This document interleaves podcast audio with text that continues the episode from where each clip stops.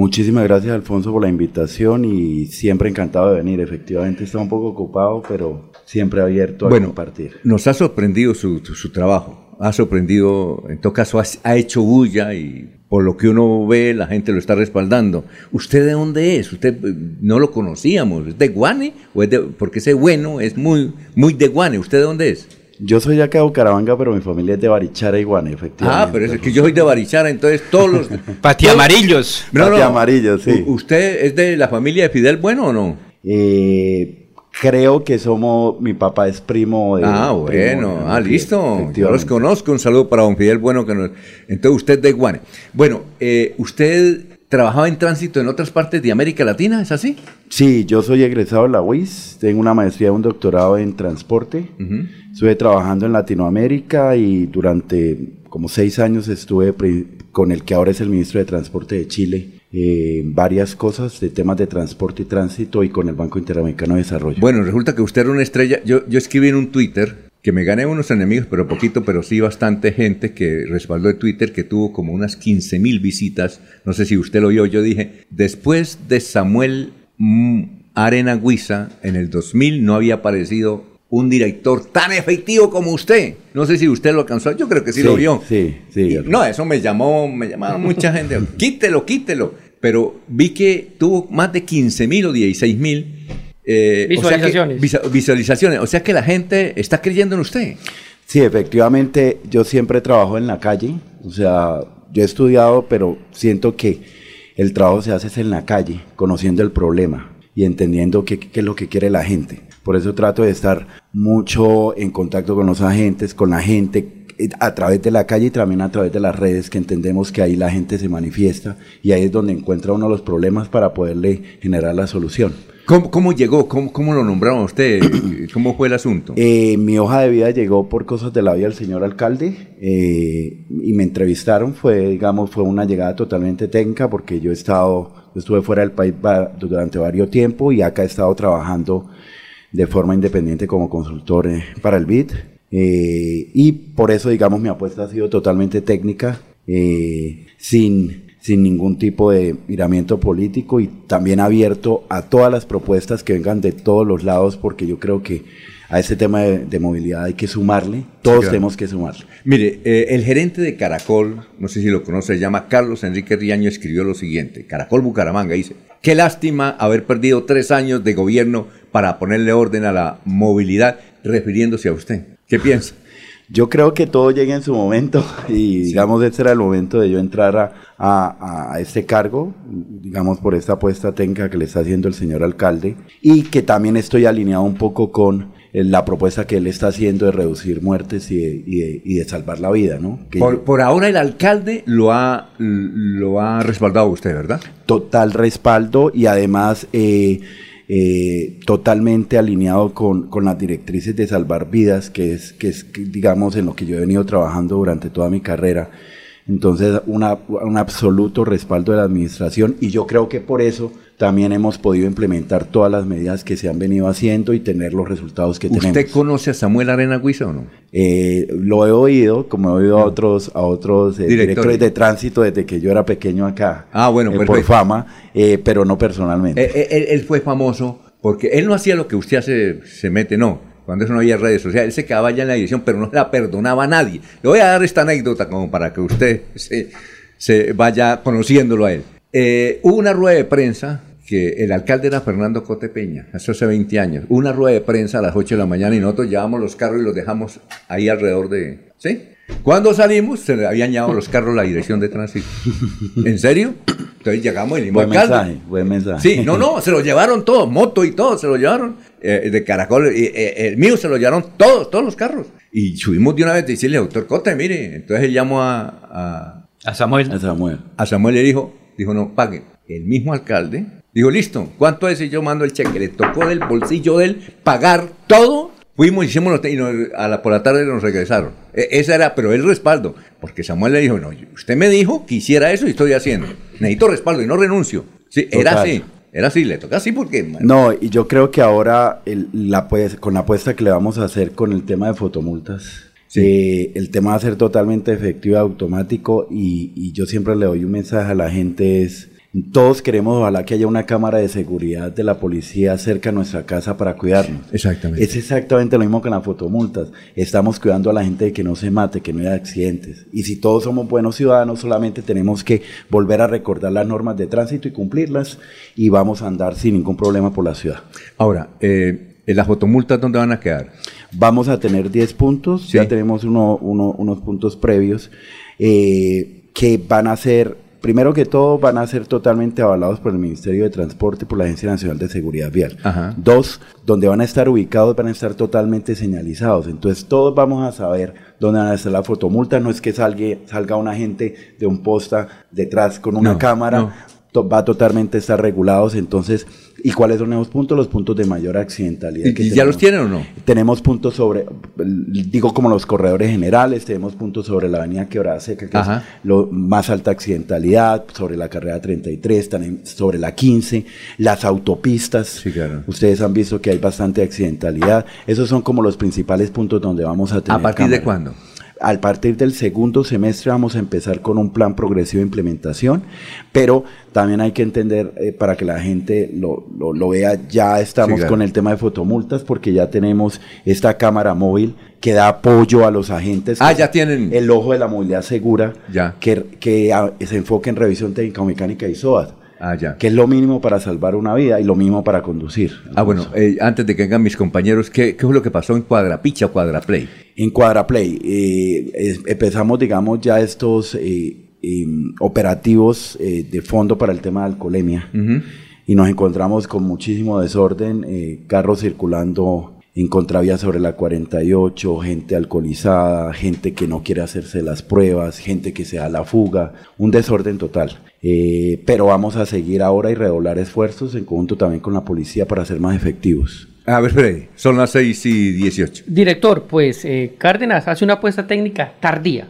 esa es la verdad. Eh, pero bueno, no, no pasa nada. Mm, yo quisiera saber, director, eh, porque usted maneja muy bien el estado de opinión y yo siempre lo he dicho aquí, eso es necesario. Cuando hay una acción hay que mostrarla. Y por eso también creo es el boom de, las acciones que usted ha hecho. Ha manejado muy bien el estado de opinión.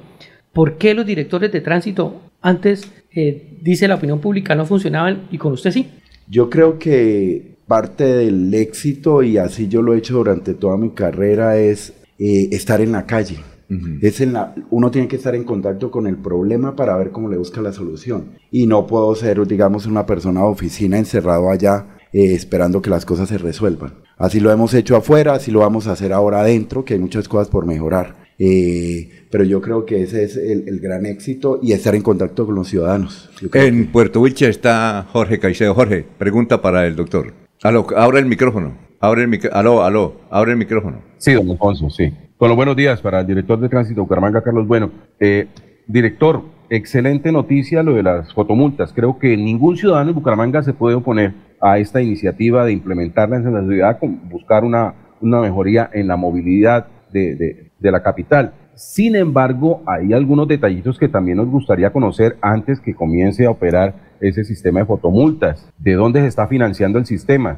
¿Quién lo va a operar? ¿Quién lo va a administrar? ¿Quién eh, será el responsable de entregar resultados de la efectividad de, esa, de, esas eh, cámaras fotomultas. ¿Quién va a administrar los recursos que se puedan generar por eh, las, con los comparendos que se den a través de ese sistema de fotomultas? Si es un privado o será la misma entidad la que las va a administrar. Si es un privado, ¿cómo va a ser el porcentaje de participación dentro de ese recaudo por fotomultas que se dé para la entidad o para el municipio de Bucaramanga? ¿sí? Y segundo, con respecto a precisamente a que van a entrar a operar estas fotomultas, que entre otras cosas, señor director, es hoy por hoy el primer ingreso que tiene la entidad eh, en lo que tiene que ver con el manejo de recursos. Los comparendos son hoy el primer, el primer lugar, el primer, el primer la primera opción de recursos. Hace algunos años eran las matrículas, pero eso se fue poco a poco eh, desvaneciendo y hoy son los, los, los, comparendos los que ocupan el primer lugar en el recaudo o son el principal recaudo de la Dirección de Tránsito de Bucaramanga.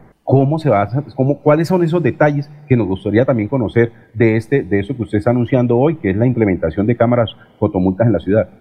Ahí tocas varios puntos interesantes y, y, ahí es donde yo digo que tenemos un apoyo importante del señor alcalde porque primero el sistema de fotomulta va a ser totalmente público, donde ya la alcaldía, digamos, se dio con esta apuesta y generó todos unos recursos que son los que se van a utilizar para la compra de tecnología. ¿Qué, ¿Qué, pasa con este tema? Que entonces no vamos a necesitar un tercero que llegue, digamos, a operar el sistema y que se le pague como un porcentaje para poder pagar esa tecnología, porque ya señor alcalde eh, definió un rubro eh, con el cual se va a hacer la implementación de tanto el centro de control como eh, de todas las cámaras. esto va a permitir que toda la captación de recursos sea manejada por la Dirección de Tránsito de Bucaramanga, que no se le tenga que pagar un porcentaje absolutamente a nadie, que la ciudad no quede empeñada y sobre todo que se garantice que el sistema va a actuar con total transparencia y que no se van a generar comparendos, como se dice por ahí vulgarmente, a lo loco, eh, sin ningún tipo de, rigurosidad en la implementación. Eh, aquí, y, aquí, y aquí hay otro tema importante, tú tocas el tema de la sostenibilidad. Eh, ¿Cuál es mi sueño? Que al final el sistema de fotomultas no genere ningún tipo de recursos, es decir, que la gente no, tenga no genere ningún tipo de fracción. Ese es el sueño de nosotros, que la dirección de tránsito va a tener que generar otros recursos o que eventualmente las alcaldías tengan que generar dinero para que se sostengan, ok, pero el éxito, digamos, de la implementación de estas medidas es que las infracciones bajen. No podemos entender que, digamos, las direcciones de tránsito, el objetivo sea multar a la gente. El objetivo es salvar vidas. Y si esto implica que las que los ingresos bajen por temas de foto, por temas de multas, maravilloso, eso es lo que le queremos apostar efectivamente con el tiempo. Eh, eh, eh, entonces ya empezó a funcionar una cámara, puede ser una cámara ambulante de fotomulta, ya empezó. es una cámara que es como la implementación previa a una cámara móvil. ¿Cuál es la diferencia? La diferencia es que la cámara móvil detecta automáticamente o lee en tiempo real, es como un ojo mágico que lee revisión en la placa y consulta directamente en el RUN si tienen revisión técnico-mecánica y SOAT. Pero le ponen comparendo. Y de una vez le ponemos el comparendo con apoyo de un agente. ¿Pero cómo se podría llamar? ¿Cámara ambulante de fotomulta? Eh, cámara móvil, nosotros le llamamos el ojo de la movilidad segura. Ah, bueno. El, ojo de la movilidad segura. ¿Por qué movilidad segura? Porque le apuntamos a SOAT y revisión técnico-mecánica.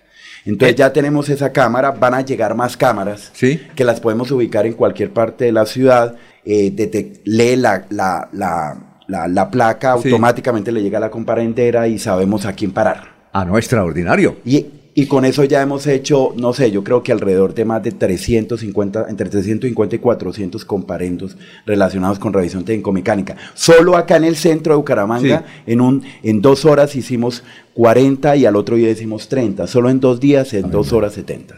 Es bueno que se apliquen las normas, porque si hay normas y no se cumplen, esa es la situación. Para otros dicen que usted llegó con mucha represión, pero nos falta cultura, acción y hay resultados. Ya tiene amenazas porque hacer cumplir la ley de la gente termina amenazándolo. Eh, paradójico a lo que se pensaría, no tengo amenazas, sino solamente apoyo de la ciudadanía, porque yo creo que todos estamos cansados de andar en una ciudad en la que no nos podemos mover entonces lo que le estamos apuntando, y mire que le estamos apuntando, mi primera apuesta era algo básico, recuperemos las vías. Nos quedamos de que no tenemos vías, pero todas las vías de Bucaramanga, incluidas las de centro, cabecera, la 61, la quebrada seca, todas funcionan a un carril. ¿Por qué? Porque todos parqueamos, el ciudadano a pie, no estamos hablando de delincuente, el ciudadano a pie parquea en la vía teniendo parqueaderos y con esto hacemos que no tengamos por dónde circular. A ver, Miller. Señor director de tránsito, una pregunta técnica como los automóviles y las motocicletas cogieron los andenes de parqueaderos, entonces yo tengo que caminar por la calle, por la vía.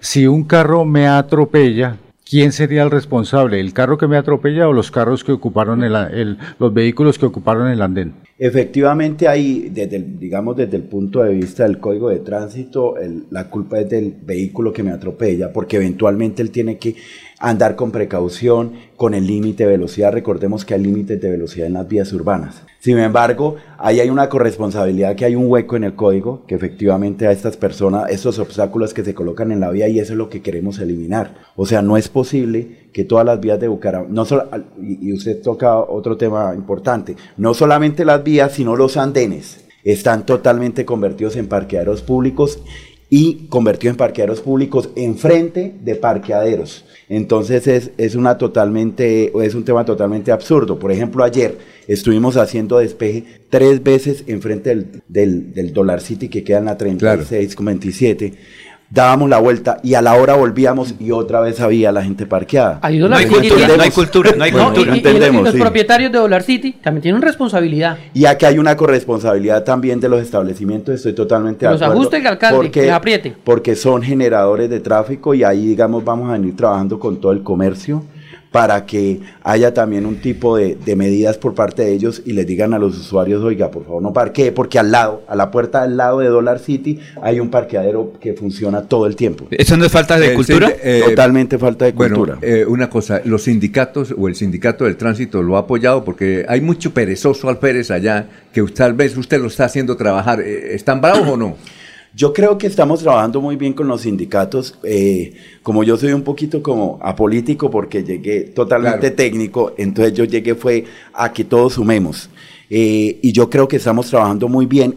Paradójicamente, contra lo que se cree, yo creo que los agentes están en su gran mayoría contentos de trabajar porque se están viendo los resultados y sobre todo se está viendo que estamos cambiando la imagen. ¿Usted nunca va a la oficina? Eh, yo voy a la oficina, yo voy a la oficina. ¿A qué hora va? ¿Por la noche? No, yo voy en, en, medio de las horas pico, entonces, por ejemplo, estoy en toda la mañana estoy en calle, después llego a las de 8 a 12, de 8 a 12, 12 estoy en, en, en, en oficina y después me voy otra vez a calle. O sea, entonces, ¿a qué hora descansa?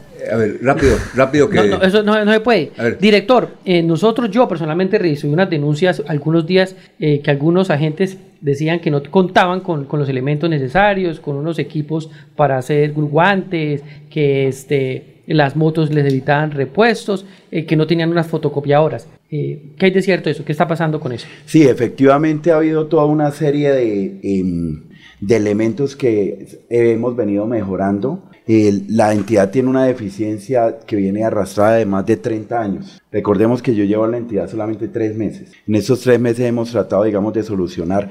Ahora que venimos con una apuesta muy importante, he estado como ordenando la casa por fuera, en la calle, con todos mis agentes, con todos los agentes que han venido colaborando, y ahora vamos con el tema interno. En el tema interno hay muchísimo, muchísimo, muchísimo que mejorar la atención al cliente tiene que mejorarse. Ahora precisamente hicimos unos cambios en el tema directivo eh, y yo traje una persona que es un especialista en transformación digital que asesoraba al Ministerio de las TICs en Bogotá. ¿Por qué me lo traje? Porque necesitamos llevar la entidad al siglo XXI. Gran parte de los problemas está en temas de sistemas, fotocopiadoras, todo el tema de suministros que han venido generando problemas y ahora lo que estamos haciendo es esa apuesta por el tema interno. Ahora, ¿qué voy a ponerme yo a hacer, Alfonso? Así como estuve en la calle intentando ser agente, también con mi pito y mi chaleco, ahora me voy a ir abajo a atender a los usuarios porque necesito entender cuál es el problema y ellos cómo están viviendo el día a día de la atención a los usuarios. Muchas gracias, doctor, por haber venido. Muy gentil, muy amable. Adiós. Muchísimas gracias a ustedes por la invitación.